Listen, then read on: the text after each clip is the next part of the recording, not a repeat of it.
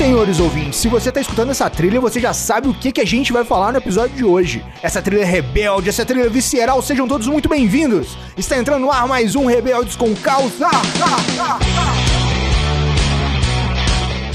E no programa de hoje temos aqui Dr. Guilherme Chiran, ele que é médico, nefrologista do Centro de Transplante de Blumenau e puxador de orelha do Pedro. Seja muito bem-vindo, Guilherme. Melhor uma agulhadinha de insulina do que a agulhadona da hemodiálise. E temos também Pedro Pita, ele que é ator, apresentador e paciente nas horas vagas. Seja muito bem-vindo, meu nobre. Ah, eu acordo todos os dias com o pé direito, viu? Já acorda de bem com a vida. Está entrando no ar mais um Rebeldes com Causa. Um programa da Iniciativa Saudável em parceria com o Glic, o seu aplicativo de controle de glicemia. E sempre ao meu lado, a minha musa da podosfera, idealizadora da Iniciativa Saudável, educadora em diabetes e endocrinologista. Seja muito bem-vinda, doutora Fernanda Castro. Bem que eu falei que vale a pena as picadinhas no dia, hein? E eu sou o Felipe do Carmo, aumente o som porque tem muito conteúdo novo chegando para te mostrar que você pode ser saudável.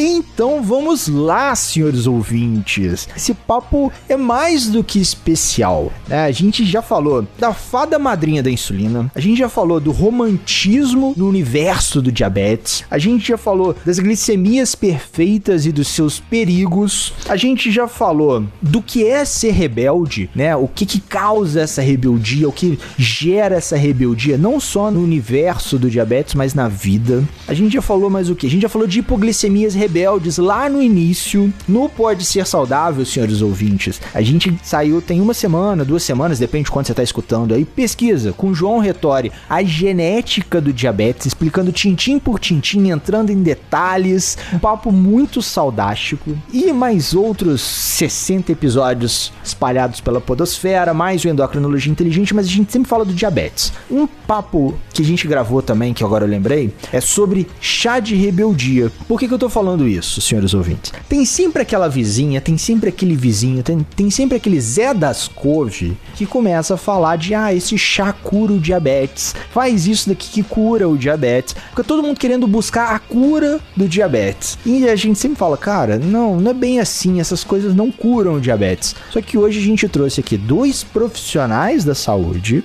mais o Pedro, e a gente vai conversar sobre conversar um pouquinho, senhores ouvintes, sobre a cura do diabetes. Por que um pouquinho? Porque existe especialização, existe uma ciência enorme por trás, cheia de variáveis, mas a gente vai levantar aqui exatamente o que seria essa cura do diabetes.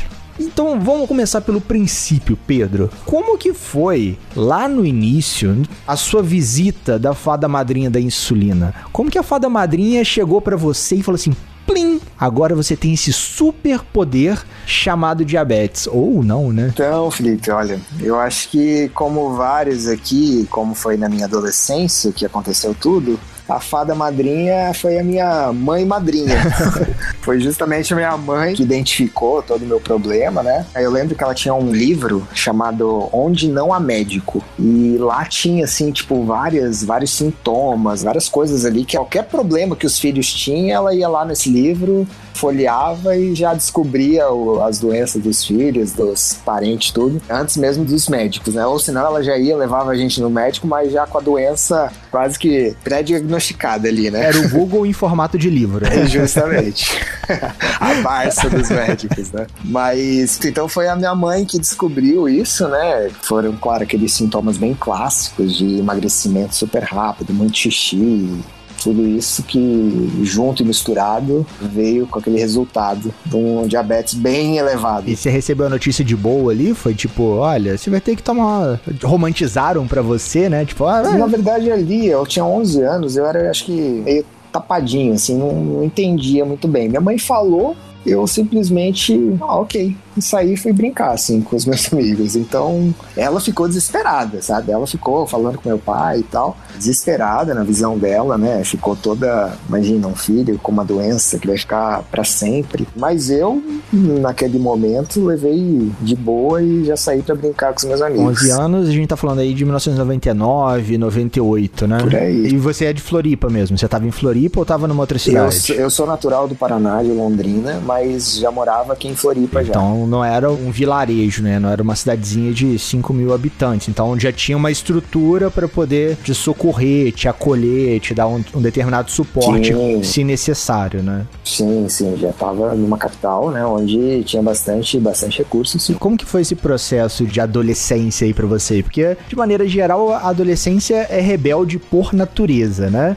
O jovem já é revoltado, já quer Sim. ser diferente, mas ao mesmo tempo quer pertencer a um determinado grupo. Como que foi esse, esse processo pra você? Então, pra mim, acho que despertou, assim, algumas coisas que acho que só com a diabetes que eu pude vivenciar. Quando minha mãe, então, né, a gente teve esse diagnóstico e tudo mais, ela resolveu me, me colocar pro esporte. Então, eu comecei a fazer natação e dali eu tive uma desenvoltura legal e acabei virando atleta do clube, atleta da cidade, é, Ó. disputando aí uns, uns campeonatos estaduais, né, por Santa Catarina. Foi bem bacana. Que maneiro! E isso acabou, de certa forma, de muitas formas, me ajudando bastante com a doença, né? Me proporcionando aí um. postergando as, as complicações que acabei tendo. Porque acabou gerando a prática de atividade física, né? Uma certa alimentação Mais saudável, né? controlada, mais saudável, por ser atleta, né? Justamente. Mas daí depois, né, de um certo tempo ali fazendo, vários anos treinando e tudo mais, bateu aquela rebeldia que eu não quis mais saber do esporte. Não quis mais saber do esporte e me enveredei pra cultura, assim, para as artes. E fui atrás do meu sonho de ser ator. Mas nesse meio do processo, na hora que você mudou pras artes, você abriu mão do, do tratamento, do autocuidado? Foi meio que tipo, ligou o botãozinho do. É, do botãozinho do foda-se, tipo, vida que, que leva.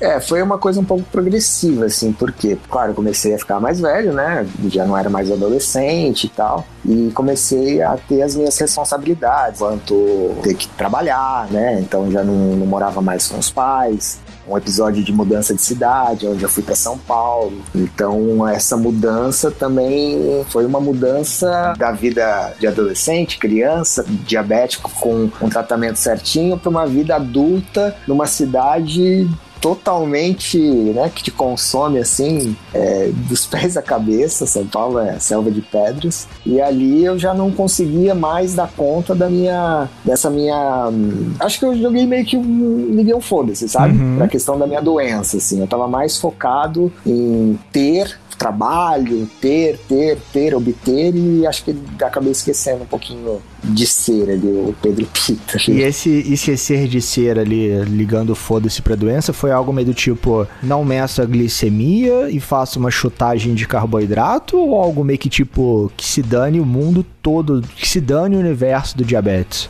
Não, eu era assim, ó, era bem é, caxias com relação ao tomar insulina, sabe? De aplicar a insulina. Então isso eu fazia super regrado.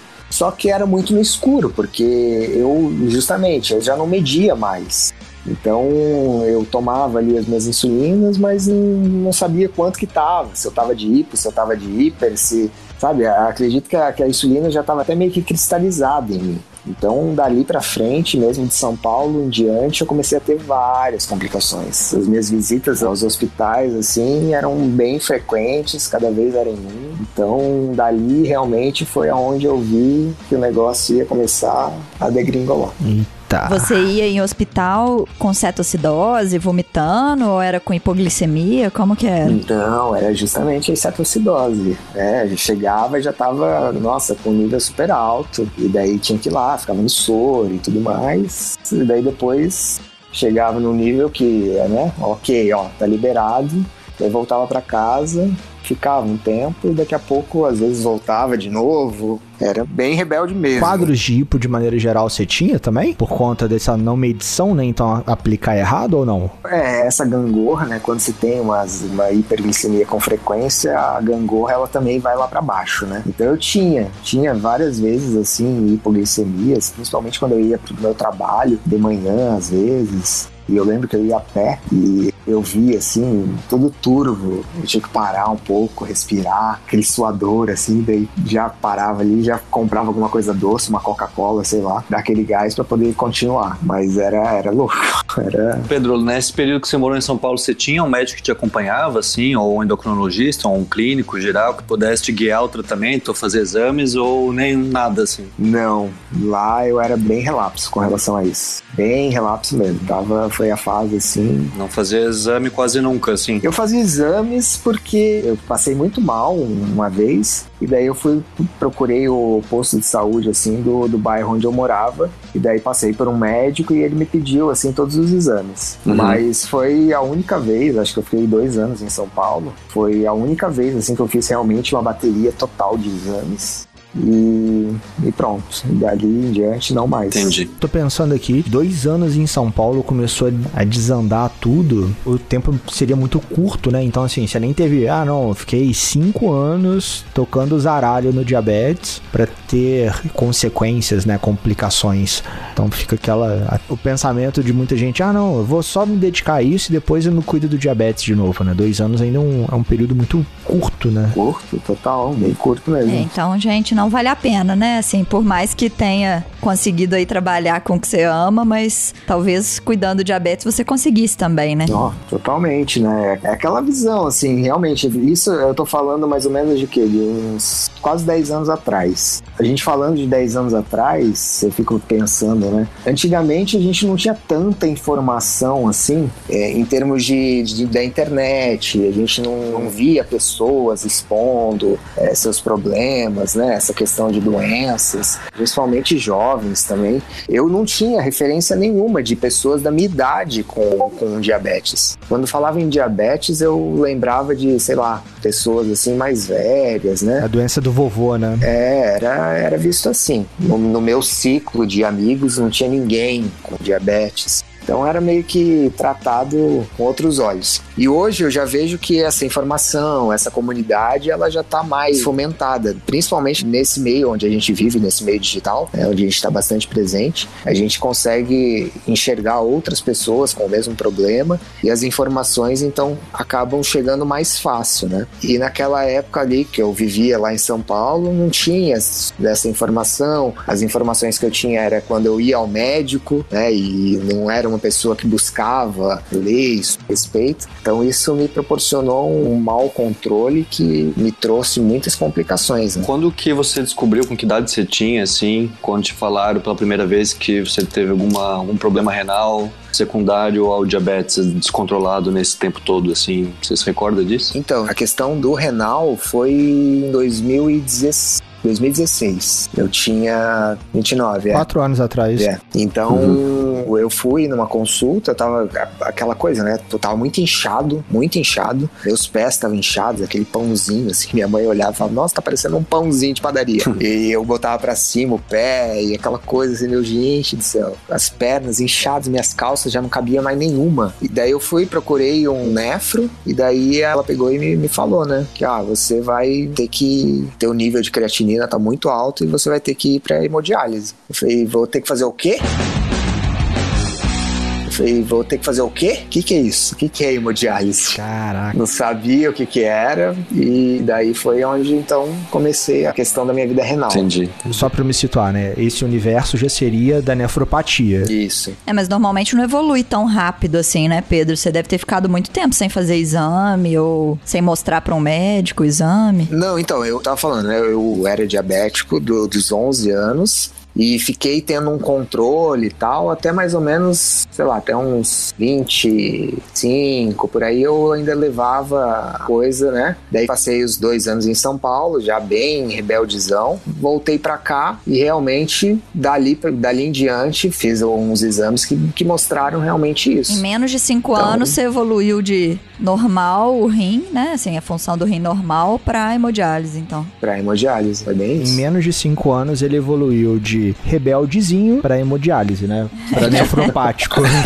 então, senhores ouvintes, não vem com aquela de, ah, não, foi só um pouquinho. Dependendo aí do seu universo, esse rapidinho aí, no tempo que a gente tá. Só de podcast aí a gente tá iniciando o terceiro ano, então vamos lá, né, senhores ouvintes? Se cuidem. Às vezes ia ser bom o Guilherme explicar pra gente como que, como que é que normalmente acontece, essa deteriorização do rim aí, a hemodiálise, como que funciona? Assim, acho que o maior desafio, assim, tanto para o paciente quanto para o próprio médico que assiste, no caso o endocrinologista que acompanha mais de perto o diabético tipo 1, já às vezes na fase da adolescência, muitas vezes na infância até, né? É convencer de que isso pode ter consequências, que às vezes a coisa fica meio oculta, né? Não tem muitos sintomas, principalmente se acompanha relativamente bem, né? E aí, com o passar dos anos, uh, mesmo tendo uma, às vezes, uma diabetes mal controlada, ainda os sintomas não ficam tão evidentes, assim, a ponto de te convencer de que isso vai ter consequências, né? Eu acredito que isso seja um desafio inicial. E os danos renais já começam muito, assim, difícil de perceber, assim, para o paciente. Então, os exames, o acompanhamento, pelo menos né, anual, com exames de urina, assim, deve, deve acontecer, assim, para a gente flagrar justamente a lesão precoce, que é quando a gente tem chances boas e reais de reversão, né? A, a, lesão inicial que a gente procura tanto assim é se perda de proteína pela urina assim para o paciente ficar mais evidente é quando começa a ter muita espuma na urina ah, isso é um fato de que já tem uma lesão talvez considerável assim, quando fica perceptível ter espuma na urina em grande quantidade eu geralmente para exemplificar, às vezes eu pergunto para os pacientes, ele percebe que a urina parece uma cerveja, um chopp, assim, espumando bastante. Isso é um sinal de que tem proteína já uma quantidade considerável, provavelmente. Isso seria a lesão precoce, assim, né? Antes de alterar a função do rim propriamente dita de filtrar as impurezas que deveriam ser eliminadas na urina, no xixi, né? Que não fica circulando no sangue. Antes disso tudo acontecer, essa é a lesão inicial que deve ser flagrada, digamos assim, né? E aí que deve ter os esforços maiores para que não progrida. Eu acredito que o Pedro, por ter, uh, ter tido essa fase talvez de rebeldia, talvez não conseguiu flagrar, infelizmente, essa lesão inicial aí com perda de proteína, onde existem mecanismos mecanismos uh, farmacológicos mesmo, com medicamentos, mudança de estilo de vida, além do próprio controle do diabetes, é claro, que é o principal acima de tudo, para poder frear mesmo e postergar ao máximo essa lesão renal a ponto de, de preferência, não, não precisar de uma substituição do rim, que seria a hemodiálise, né? Mas acho que quando já o mecanismo já está estabelecido, a lesão já está, de certa maneira, avançada, aí começam os sintomas e aí já é tarde, infelizmente, né? E aí a questão de ir para diálise é quase que inevitável, mas a gente tenta sempre postergar, né? O máximo possível e o acompanhamento faz parte também nessa fase também, né? Mas o ideal mesmo seria flagrar já desde sempre, desde o início, e por isso o acompanhamento é, é tão importante, a gente bate tanto nessa tecla, né? A evolução do Pedro, ela foi anormal em relação à normalidade? Tipo, ela foi muito mais rápida do que normalmente é? Ou, tipo, realmente, se de maneira geral, se o paciente tocar o zaralho no, no, tratamento dele ali, realmente aconteceria nesse tempo, se é que eu posso perguntar assim? Sim, de certa maneira, a gente já sabe que o diabetes tipo 1 tem uma chance maior por si só, mesmo com alguns cuidados, de ter uma disfunção renal, né? A gente vê uhum. pelo na literatura mesmo, os livros nos dizem que mais ou menos de 20 a 40% do paciente com diabetes tipo 1 em algum momento vai ter uma doença renal crônica, né? E desses que desenvolvem essas lesões estruturais ali microscópicas do rim que causam essa perda de proteína, né? Metade desses que desenvolvem vão acabar tendo um rim terminal, ou seja, vão acabar indo para hemodiálise ao longo do tempo. Isso, lógico, é demorado, demora 10, 20 anos muitas vezes, né? Até mais. Só que como o diagnóstico desses pacientes são cedo, né? São crianças muitas vezes, então mesmo 20 anos depois ainda é muito cedo, se for ver, né? Tem 30 anos muito de idade, né? que é o caso do, do Pedro, né? Um exemplo clássico. E aí eu acho que no caso dele em específico, acho que o fato de não ter conseguido flagrar tão cedo, a chance de conseguir frear as lesões renais a ponto de não, de repente, não levá-lo para hemodiálise já são bem mais difíceis, assim, né? Aí os recursos são, infelizmente, limitados nesse sentido, por mais que você tente, de repente, voltar a fazer o controle glicêmico, voltar a tomar os remédios, o estrago já está feito, sabe? E aí a chance de frear é, é, realmente mais difícil. É, só que assim, acho que isso tende a reduzir com o surgimento das novas insulinas, dos sensores de glicemia. Atualmente a gente consegue ter um controle muito melhor. Um controle no sentido de conseguir saber o que está acontecendo com a pessoa, né? Mais cedo. Então, às vezes, ela achava que medindo, antigamente tinha assim, um pensamento de que se ela medisse em jejum, tivesse boa antes do almoço e antes de dormir, esses três horários estando bons, o resto do dia estaria bom também, mas nem sempre isso acontece. Então, às vezes a pessoa ficou ali, às vezes o próprio Pedro ficou dos 11 aos 25 anos fazendo esse controle que teoricamente estaria aceitável, às vezes com uma hemoglobina glicada de 8, que para a idade seria aceitável, só que às custas de ter hipoglicemia em alguns momentos e ter a glicose muito alta em outros momentos que às vezes nem media a glicemia. Então pode ser que ele já tinha ali, já andava arrastando uma, um controle mais ou menos e depois realmente não controlava nada. E aí isso foi uma gota d'água, né, para poder aparecer aí o problema renal. Então, assim, acho que é difícil a gente dizer que esse percentual de quem tem diabetes vai desenvolver. Não, até o momento ainda desenvolve, né? Mas daqui para frente a tendência é que isso diminua bastante. É pela própria educação em diabetes, Sim, né? Sim, pela divulgação, né? Porque o pessoal para de tomar chá de cana de açúcar para poder tentar curar o diabetes. Né? Isso, é. Acho que é esse recurso que a gente está fazendo aqui de levar a informação para cada vez mais pessoas, mais pacientes, familiares, enfim, vai educar uma população com uma abrangência muito maior que no passado. E isso, como o Pedro falou, questão de 10 anos atrás, que embora seja pouco tempo, era outra realidade, assim, né? Então acho que vai ser uma, vai entrar numa nova era, numa nova fase onde esses números vão ser realmente melhores, né? Acho que isso serve de incentivo para os pacientes acho que se cuidarem e, e hoje em dia tem-se esse acesso, acho que a Fernanda vai saber falar muito melhor que eu, a melhores recursos de insulina, melhores recursos de tratamento, exames, enfim, onde essa porcentagem com certeza vai cair, já está caindo, né? E que vai cair mais ainda, senhores ouvintes, porque o senhor escutando o podcast, seguindo as recomendações do seu médico, fazendo atividade física, não acreditando em fake news nem em chazinhos milagrosos daquele doutor pedregulho, hum. você vai ter um saudástico controle glicêmico.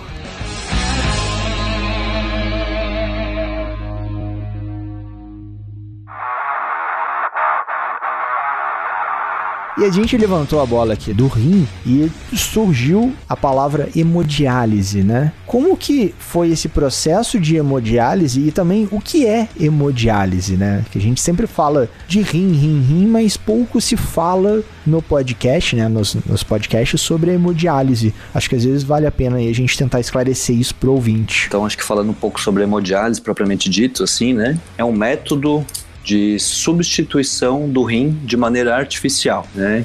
Então, várias doenças podem levar à disfunção do rim, onde o rim para de funcionar, que a sua função que deveria ser de eliminar as impurezas ah, produzidas pelo organismo, né, que são eliminadas pela, pela urina, né? Aquilo fica circulando no sangue e acaba tendo efeitos tóxicos, além de eliminar fluidos, eliminar líquido, né? Também tem essa fase de, às vezes, não eliminar líquido e vai inchando, que às vezes são sinais precoces. E a diabetes é a causa principal, assim, no mundo hoje ainda, de insuficiência renal crônica, né? Que é o nome da doença que leva para hemodiálise. No Brasil, ainda a hipertensão, né? A pressão alta é ainda a principal causa, mas essas duas são as duas principais. E aí existem três métodos de fazer a substituição do rim. Um é a hemodiálise, né? Onde a gente consegue ter acesso à circulação, tira o sangue, vai para a máquina onde ele é filtrado as impurezas e devolve com o sangue purificado. Existe um outro acesso que chama de fístula arteriovenosa. É feita uma pequena cirurgia assim no membro superior, onde comunica-se uma artéria e uma veia. Tem um acesso à circulação central do paciente, então dá para tirar através de uma agulha assim. Você tem acesso à circulação, também faz a mesma situação de tirar uma parte da circulação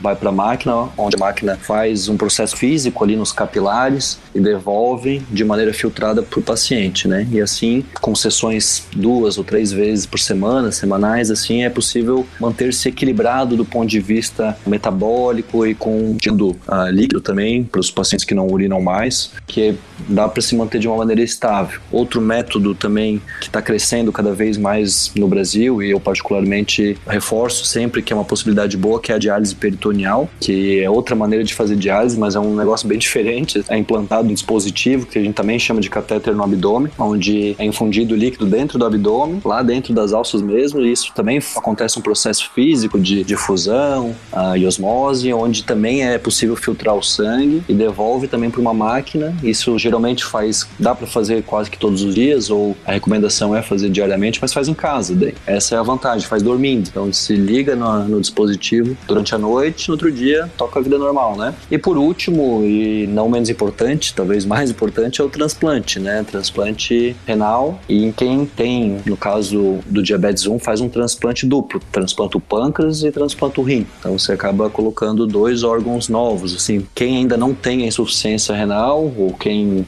só tem o diabetes, é possível fazer o, tra o, transplante de pâncreas isolado. Talvez a Fernanda tenha uma experiência um pouco maior, mas na que remete à minha alçada seria mais o transplante duplo, que é, que é feito simultaneamente no mesmo ato cirúrgico, duas cirurgias diferentes. Foi o que aconteceu com o Pedro, né? O implante do pâncreas, o implante do rim. E aí você deixa de ser insuficiente renal e deixa de ser diabético assim como um clique, um passo de mágica. Obviamente que isso não é tão simples, né? O Pedro é testemunha disso. Isso que eu ia falar. É. nem diálise, nem a, o transplante. É, né? exatamente, né? nenhum nem outro. Todos têm seus riscos e benefícios, que não são poucos, infelizmente. A gente pensando a longo prazo para um indivíduo que é diabetes tipo 1, que desenvolveu insuficiência renal, a gente sempre idealiza essa situação de transplante de pâncreas e rim, uma vez onde, nesse caso, ele deixa de ter o problema de falta de produção de insulina e o rim que aos pouquinhos vai voltar à função renal normal, mas é questão de poucos dias, dependendo da qualidade do órgão, obviamente, né, entre outros muitos fatores que influenciam, que ele consiga voltar a ter uma máximo possível de uma vida normal, digamos assim, né? Onde ele não vai aplicar mais insulina e onde não vai precisar fazer hemodiálise. Mas ah, provavelmente a gente vai adentrar nesse assunto em breve, mas tem muitas complicações também e o Pedro vai talvez falar um pouco sobre a experiência dele, que infelizmente acontece. Né? Não é isento de complicações, muitas vezes acontece de maneira frequente, varia da situação, né? A principal, ah, acho que complicação nesse tipo de situação são as infecções, né? Uma vez que a gente usa para baixar a imunidade, que a gente chama de imunossupressores, né? Essas medicações impedem a rejeição. Né? Então você não vai desenvolver, já que é um órgão de uma outra pessoa, né? Você ganhou um órgão de um doador falecido, dois órgãos, né? Então que são DNA diferente, carga genética diferente, então o organismo vai entender aquilo como um corpo estranho, vai tentar combater com todas as forças aquele organismo estranho.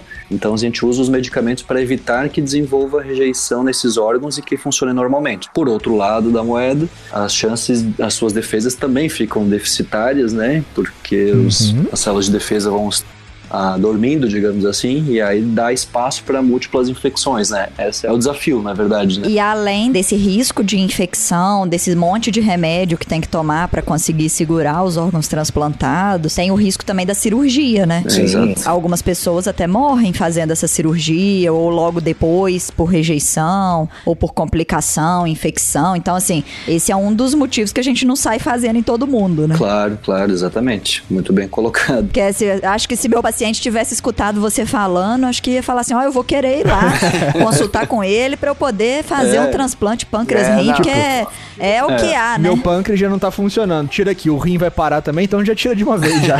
é, mas também tem que deixar bem frisado que existem é um protocolo, né? Não é qualquer paciente diabético que, que pode. Não é eletivo, né? É, que pode chegar e falar, pô, doutor, mas eu escutei lá que o melhor é fazer um transplante. Não dá pra fazer em mim também? Existem regras, né? É, para poder fazer desse tratamento viável para aquele paciente. Cada paciente é um paciente. E uma das regras, senhor ouvinte, é não tocar o zaralho no tratamento.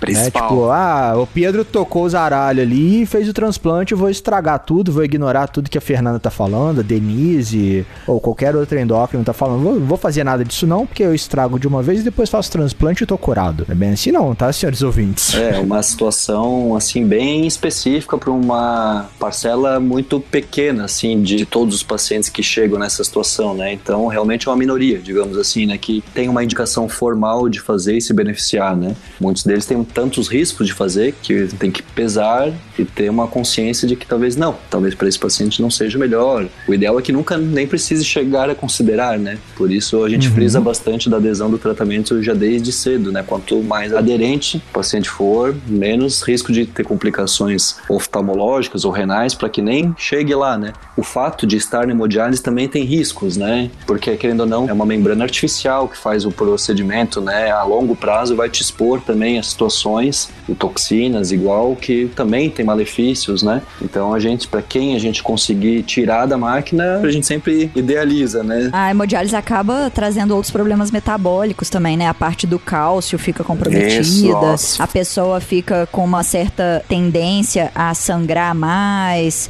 fica com uma certa tendência também a ter mais descompensações da glicemia. Anemia. Anemia. Então, assim, tem muitas complicações, não é uma coisa simples. É possível, né, para salvar a vida da pessoa, é uma tecnologia ótima, até antiga em relação às outras relacionadas ao diabetes, mas tem os seus riscos, os seus, é, os seus sofrimentos aí. Nossa, e demais, viu? Eu mesmo posso listar vários aqui.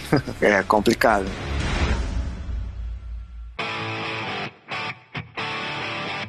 É, a minha fase de hemodiálise, eu fazia três vezes na semana, então segunda, quarta e sexta, eu tinha que ir lá, ficar quatro horas sentadinho ali do lado da, daquela máquina, onde uma agulha sugava meu sangue, passava por toda aquela máquina para fazer toda aquela limpeza e pela outra agulha era devolvido o sangue pro meu corpo. Então, imagina, isso tudo levava quatro horas, né? Que eu ficava ali sentado, eu lembro que era um salão, assim, onde tinha vários pacientes, né, que ficavam um do lado do outro ali, e uma coisa que me marcava bastante, que é a realidade de muitas pessoas enquanto está fazendo a, a hemodiálise, é de que um dia tá um colega ali que faz contigo toda segunda, quarta e sexta, e na semana seguinte perguntava: Ah, por que, que Fulano não veio? Ah, Fulano faleceu. Então uhum. era algo assim, bem punk, bem, bem denso, e é a realidade, né, de uhum. muitas pessoas que estão ali na hemodiálise. É triste, é, é pesado, mas é real. Então, eu lembro também que era uma fase que não podia se tomar água, toda a questão de líquido, a gente era, nossa, era um sofrimento, porque eu sempre gostei muito de água, aquela aguinha gelada, aquele calor de Floripa, tomar aquela água gelada e não podia, tinha que chupar gelo para poder matar a sede. E o incrível, até eu acho que o, que o Guilherme também deve ter muitos relatos de paciente que fala isso para ele. Mas enquanto a gente está na hemodiálise, a gente quer beber toda a água do mundo, né? Hum. Depois que faz o transplante, você não quer botar água na boca. Então, hum. é, é, e, é, o momento que a gente mais precisa de água, né? Depois de transplantado. Eu chegava sempre pesado, o Guilherme falou ali no começo que tem que cuidar com o peso, né? Porque como não temos a função renal, o, líquido vai se acumulando no corpo e vai deixando a gente mais inchado e a gente tem então que controlar isso porque senão é uma descarga muito forte para o coração e acaba então é, aumentando a pressão e tal. Então você tem que estar tá sempre cuidando bastante de, dessa questão de com líquido, tanto de ingerir líquido tomando água ou bebendo café ou na comida, sopa, enfim, líquido, né? É, então isso também era uma uma coisa que eu sentia muito nessa, nesses anos de hemodiálise que eu fiquei. E, mas assim, hemodiálise é realmente uma dor física que dói, aquela agulha, uma agulha, sei lá de quantos centímetros, é. e bem grossa, assim, bem duas, imagina no braço. Caraca, até doeu a espinha aqui agora. pois é. E aquela dor também mental, né? De estar tá ali preso literalmente a uma máquina. Foram quase dois anos que eu fiquei, que eu não podia viajar, não podia, não tinha uma vida social onde eu pudesse, sei lá, dormir na casa de um amigo, de um parente, porque no dia seguinte tinha que estar tá cedinho para poder fazer aquela aquele tratamento né, que era longe da minha casa, então tinha que pegar transporte que vinha horas antes para eu poder ir para hemodiálise, depois esperar o transporte para poder voltar para casa. Voltava todo cansado, mal disposto. Então é um, a hemodiálise realmente é um, é um período bem complicado para quem passa. Mas graças a Deus consegui passar e espero não, não precisar voltar mais. Bem lembrado, porque assim, tem gente que fala assim: ah, então se acontecer o pior, eu dou um jeito de conseguir o transplante e aí depois vou estar tá curado, nunca mais vou ter que pensar em nada, né? Não vou ter que fazer tratamento nenhum. Hum. Mas não é bem assim, porque a parte do rim tem que continuar cuidando, né? Porque pode acontecer daquele rim transplantado também ter problema. Sim. E da parte do pâncreas, por mais que tenha os inibidores de imunidade, né? Assim, que não vai deixar o, aquele anticorpo atacar tanto o pâncreas, mas ainda pode acontecer de você ter uma tendência a gerar outros anticorpos e atacar o pâncreas e você voltar a precisar de insulina para poder, Sim. né, voltar a ficar com diabetes. Então, assim, não é uma, uma cura definitiva certeira. Sim. A chance é muito grande, mas não é 100% de certeza. E justamente, assim, é tanto que a gente fala, né, a cura e tal,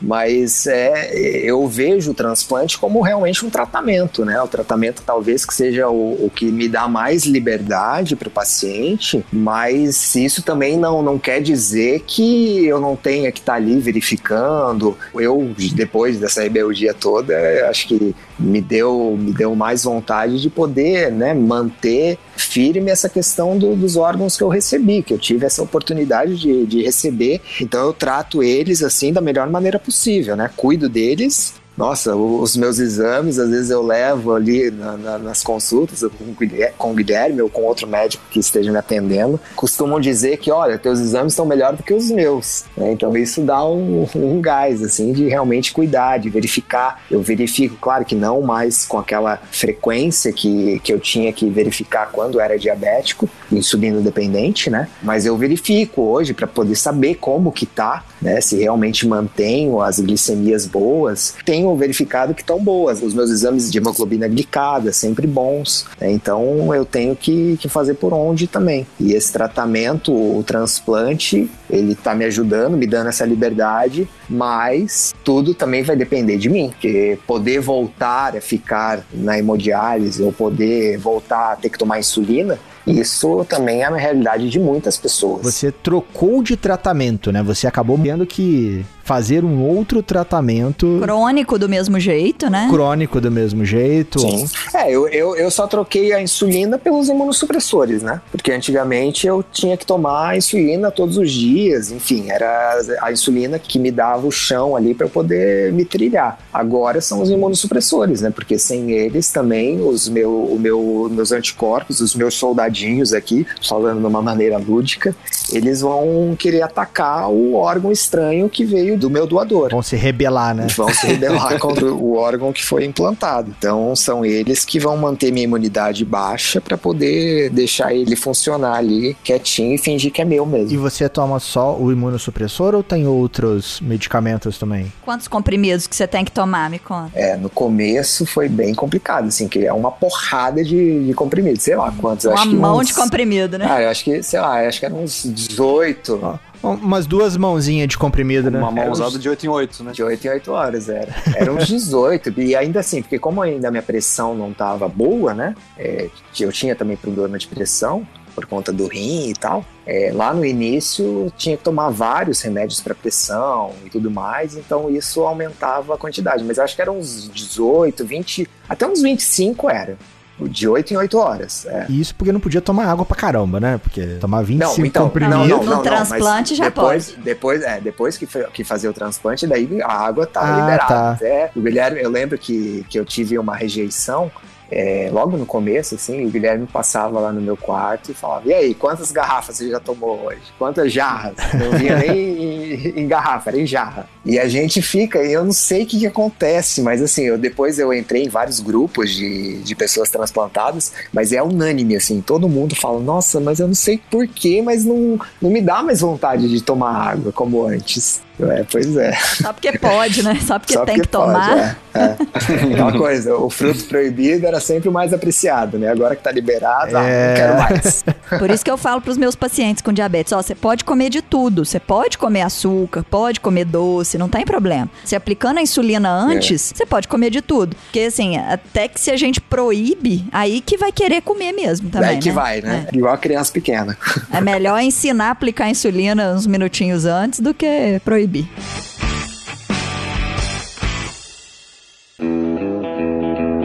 E a gente tá falando tanto de transplante, de, de cirurgia na, na parte renal, mas como é que funciona essa questão?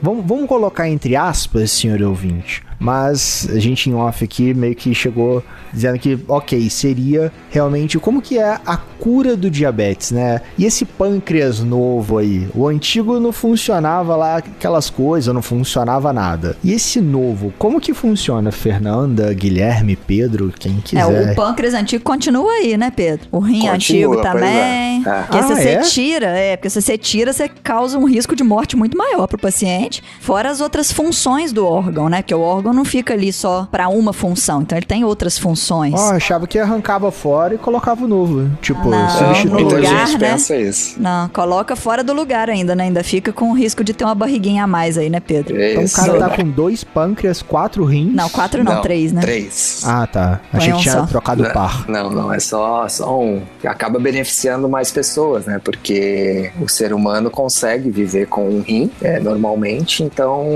ali na doação daí já acaba ajudando duas pessoas. E como a gente falou, assim, cirurgia sempre traz um risco. E uma cirurgia ainda que vai colocar um corpo estranho dentro do corpo da pessoa, aí que traz mais risco ainda, né? Porque o corpo da pessoa vai reagir contra aquele órgão, contra aquele corpo estranho ali dentro. Então, realmente, tem que tomar muito imunossupressor, né? Que é o remedinho que inibe essa reação do próprio corpo. Além do risco da cirurgia, ainda tem esse risco da rejeição, risco de infecção. E por isso que estão pesquisando tanto aí o transplante de células do pâncreas. Então, assim, não de colocar um outro pâncreas inteiro, mas de colocar células dentro do pâncreas da própria pessoa. Tem algumas pesquisas que, algumas, muitas que já deram errado, né? Que já mostraram que não deu certo, que teve muita rejeição, ou que os remédios que tinha que tomar deixava a pessoa com a imunidade tão ruim que ela pegava um monte de infecção. Então, assim, já tiveram vários e vários estudos negativos. Agora a gente tá esperando por um positivo, né? Um que realmente fale assim: ah, não, essa vai ser a cura do diabetes. Então, assim, possibilidades a gente tem. Agora, ainda não chegaram lá. Mas no caso do Pedro, a gente pode considerar que ele tá curado do diabetes. O pâncreas voltou a produzir insulina e ele não, não é mais insulina É. dependente. Como que, que é, como que seria isso? Só fazer ali ó, um adendo. O pâncreas não voltou a produzir, né? O meu já tá em off ali, né? Já tá. Não, o seu tá em off, mas o novo, ele tá fazendo as funções do. É, isso, como é o novo era um, um pâncreas saudável lá no, no corpo do doador, ele foi transplantado, foi tirado dali, ele manteve vivo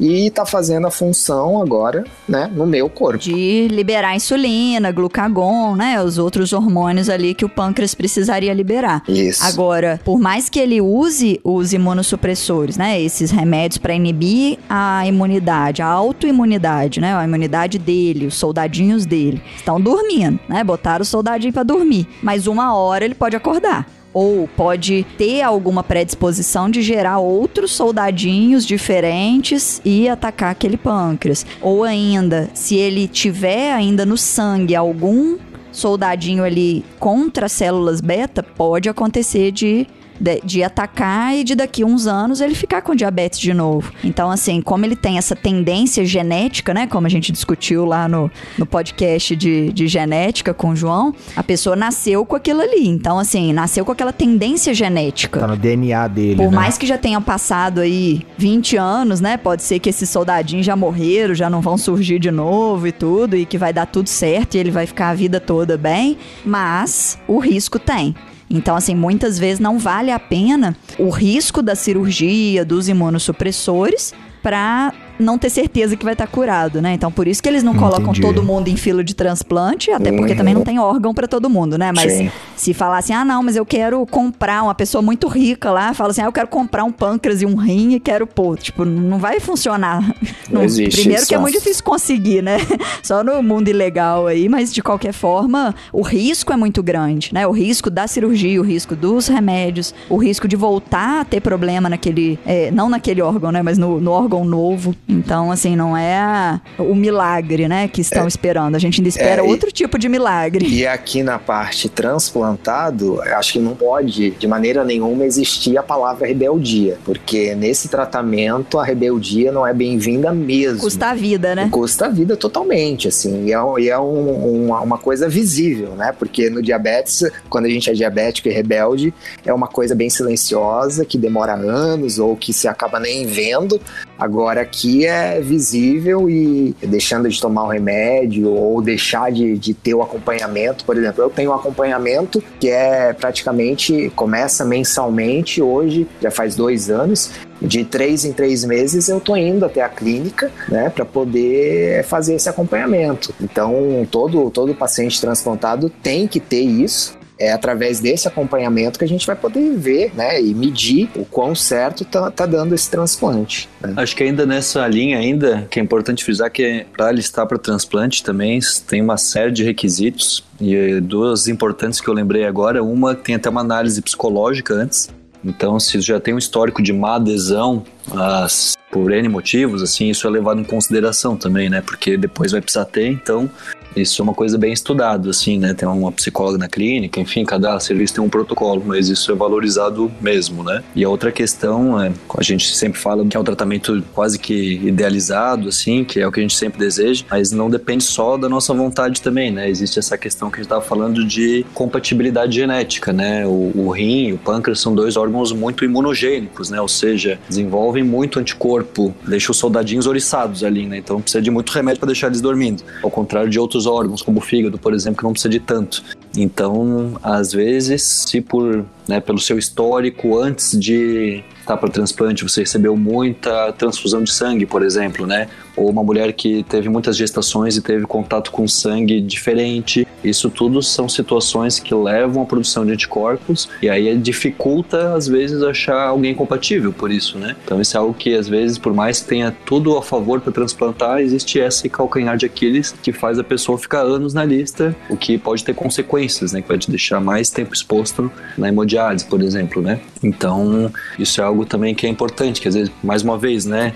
Falando do que isso não é tão simples assim, né? Porque isso é mais algo que fala contra. Às vezes fica um, dois, três, já vi paciente ficou 10 anos na fila de transplante, como já vi também gente que ficou uma semana. Então, não é um troço que tem uma, uh, uma verdade absoluta, né? Cada caso é um caso. É, e a gente já falou aí de como resolver o problema aí do pâncreas, do rim, né? Que pararam de funcionar. Só que o diabetes te trouxe outros problemas também, né, Pedro? Ou não foi do diabetes? Como que foi aí a história da perna? Foi, eu digo que foi, foi sim do diabetes, porque o que aconteceu? É, eu, enquanto diabético, é, a gente tem aquela questão da neuropatia diabética, né? Então, logo depois que eu fiz o transplante, eu acabei sofrendo um, um, acidente quase que doméstico. Eu torci o meu pé, meu tornozelo, e tive uma fratura. Só que como eu tinha esse histórico de, nefro, de neuropatia diabética, eu acabei não sentindo e eu não senti que estava que tava fraturado, que estava quebrado. Eu via que estava inchado e tudo, mas eu, eu ainda meio que naquela, naquela memória de, de inchaço do pé que eu falei para vocês, né? Dos problemas do rim e tal. Eu achei que, ai, sei lá, pode ser que seja alguma coisa do meu rim, né? Lá eu lembro que levei esse assunto para clínica e, e pronto. Ficava inchado tal, até que eu resolvi ir para o hospital e vi que estava bem, realmente estava totalmente fraturado ali e eu não sentia dor, que é muito clássico, né? É muito clássico do, de diabéticos, da neuropatia diabética, né? Com o pé diabético e tudo mais. E, e da... é, a gente tem até um podcast sobre isso, viu, gente? Verdade, senhores ouvintes. Temos um podcast de pé diabético aí explicando, e em alguns outros a gente explicou também o que é neuropatia, no de bulimia a gente explicou. E tem gente que não sente, tem gente que sente muito, né? E você não sentia, então? No meu caso, não senti. Então, daí pronto, daí foi, foi visto, né, que tava ali com essa, com essa fratura, fiz toda a questão de cirurgia, tive que colocar parafuso, pino, e acabou que eu fiz isso, né, deu um tempo de, de reabilitação, fiz fisioterapia, tudo mais, e daqui a pouco eu desenvolvi uma osteomielite crônica nisso tudo. Que é uma infecção no osso, né? Que é uma infecção no osso, né? E agora em dezembro último, dia 1 de dezembro de 2020, eu, eu fiz a amputação de parte da minha perna esquerda a nível transtibial, que é do joelho para baixo. Mas assim, foi, foi da diabetes? Foi da diabetes, porque é por ela que eu não senti a dor, né, da, da fratura. Da diabetes descompensada, viu, gente? Que Des ficou aí anos é, descompensada. Justamente, justamente. Então, é, fica esse alerta aí, né? Porque realmente é, a gente enquanto diabético ali e rebelde, a gente acha que nada vai acontecer. Pode não acontecer agora, mas lá para frente algo muito maior pode vir e ensurdecer esse, essas complicações silenciosas. Como disse a Marina Bonafé no episódio, diabetes cobra a prazo, parcelado no cartão de 60 vezes. Com juros altos. né? juros, é.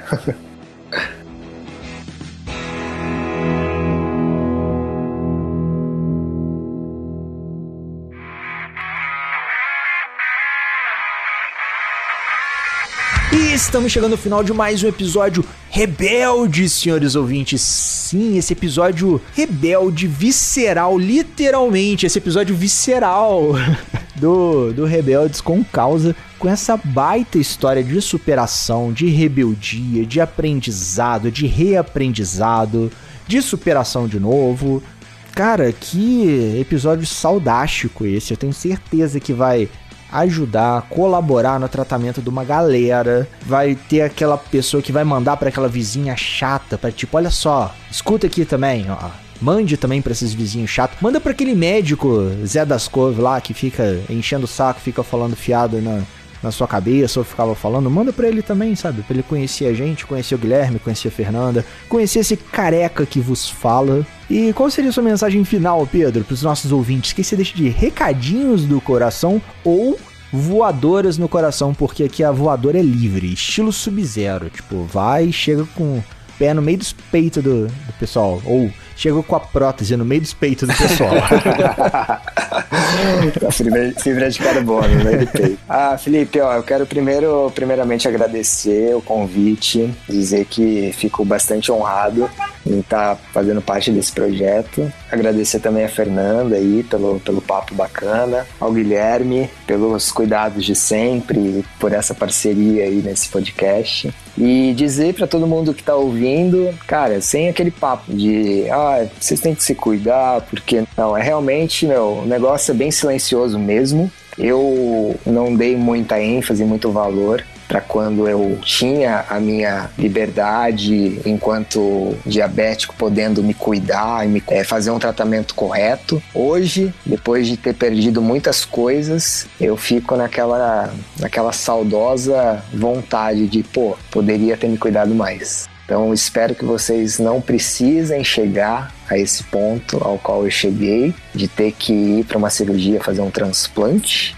de ter que ir para uma cirurgia tirar metade da perna para poder lá na frente dizer: ah, eu podia ter me cuidado. Se cuidem porque vale a pena. E você, meu nobre Guilherme? Que você deixe de voadoras no coração, recadinhos do coração, pros seus amigos médicos, pros nossos ouvintes médicos. Fique à vontade. Carapuças PMGGG, sinta-se em casa.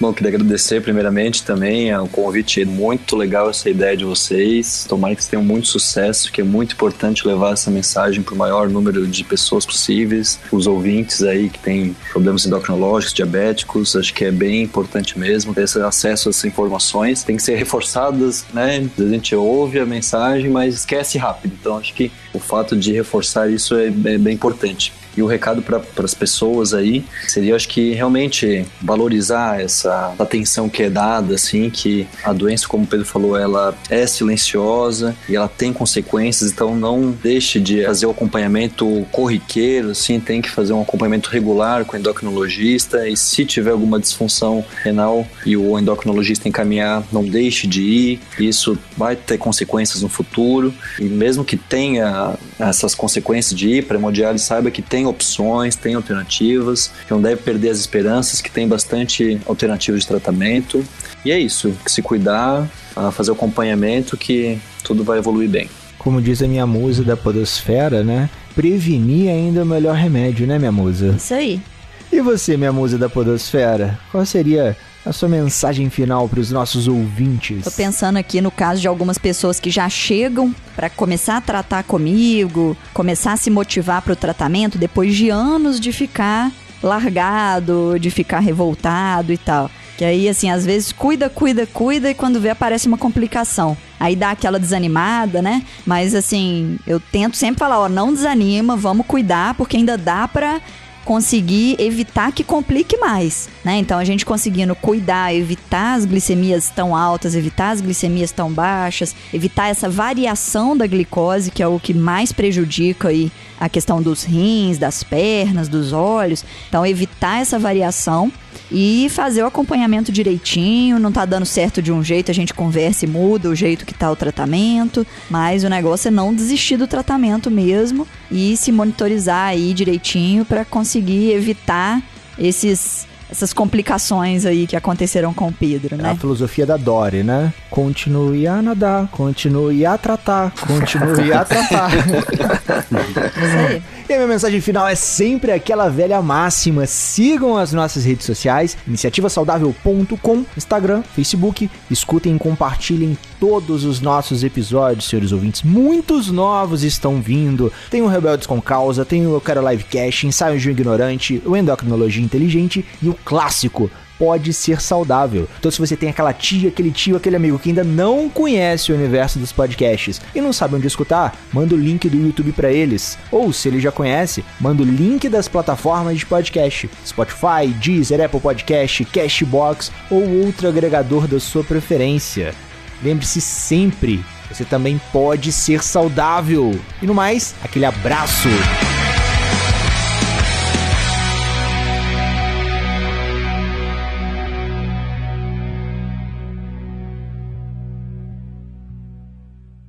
Esse episódio foi editado por Estúdio Casa, o lar do seu podcast.